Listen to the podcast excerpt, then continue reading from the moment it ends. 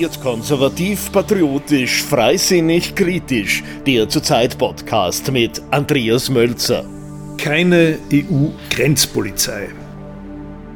Da waren dieser Tage Vertreter der Europäischen Union an ihrer Spitze Frau von der Leyen in Tunis, um beim dortigen Autokraten bittstellig zu werden, doch den Transit illegaler Migranten nach Europa zu stoppen. Dieser ließ sich hingegen umgehend dazu hinreißen, zu erklären, dass man in Tunesien nicht der Grenzpolizist Europas sein wolle. Tatsächlich dürften allein in den ersten Monaten dieses Jahres bereits an die 60.000 illegale Migranten von Tunesien aus über die Mittelmeerroute nach Italien gekommen sein. Dies war wohl der Grund, warum auch Italiens postfaschistische Ministerpräsidentin Giorgia Meloni mit von der Partie beim Besuch in Tunis war. Und beide, Frau von der Leyen und auch Frau Meloni, hatten reichhaltige finanzielle Geschenkskörbe für den tunesischen Autokraten.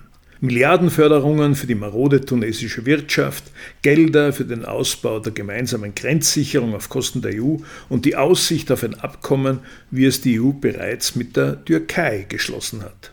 Apropos, dieses Abkommen, das die Türkei mit der EU geschlossen hat, hat Brüssel zwar in den letzten Jahren angeblich etwa 6 Milliarden Euro gekostet, den über die Türkei kommenden Flüchtlingsstrom aber bekanntlich kaum gebremst. Abkommen dieser Art dürften für die Partnerländer der Europäischen Union nur eine munter sprudelnde Finanzierungsquelle sein und natürlich die Möglichkeit zur Erpressung Europas.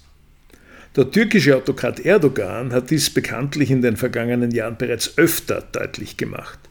Wenn Brüssel nunmehr ähnliche Abkommen auch mit anderen Ländern, etwa eben mit Tunesien, schließt, wird dies an der illegalen Massenmigration wenig ändern, allerdings der EU neuerlich Milliarden kosten und sie auch von zusätzlichen Partnerländern erpressbar machen. Dabei wäre es überaus einfach. All jene Länder, die von der EU Entwicklungshilfe, Wirtschaftshilfe und andere Fördergelder bekommen, und das sind ja nahezu alle quer über den Planeten, müssten als Grundbedingung dafür Abkommen unterschreiben, wonach sie erstens ihre illegal nach Europa migrierenden Bürger zurücknehmen und zweitens den Transit illegaler Migranten in Richtung Europa überhaupt verhindern. Wenn also Brüssel nun Tunesien mit Milliardensubventionen zu kaufen versucht, um es zu einem Abkommen ähnlich wie das Türkei-Abkommen zu bewegen, wird das nur eine Ermunterung für andere Länder, etwa Algerien, Marokko oder Ägypten sein, doch auf ähnliche Weise mit Europa ins Geschäft zu kommen. Und unser Migrationsproblem wird auf diese Weise überhaupt nicht gelöst. Auch das dieser Tage in Brüssel von den EU-Mitgliedstaaten ausgehandelte neue Asylsystem lässt kaum Hoffnung auf eine Änderung aufkommen. Weder ein aufwendiges Vorprüfungssystem, wie es dort beschlossen wurde, noch die Errichtung von Lagern zu diesem Zweck innerhalb der EU dürften nämlich die Lösung sein. Ausschließlich der kompromisslose Schutz der EU-Außengrenzen und selbstverständlich die Möglichkeit, illegale Migranten auch am Zutritt zu europäischem Territorium zu hindern, also sogenannten Pushback zu üben, werden hier Abhilfe schaffen.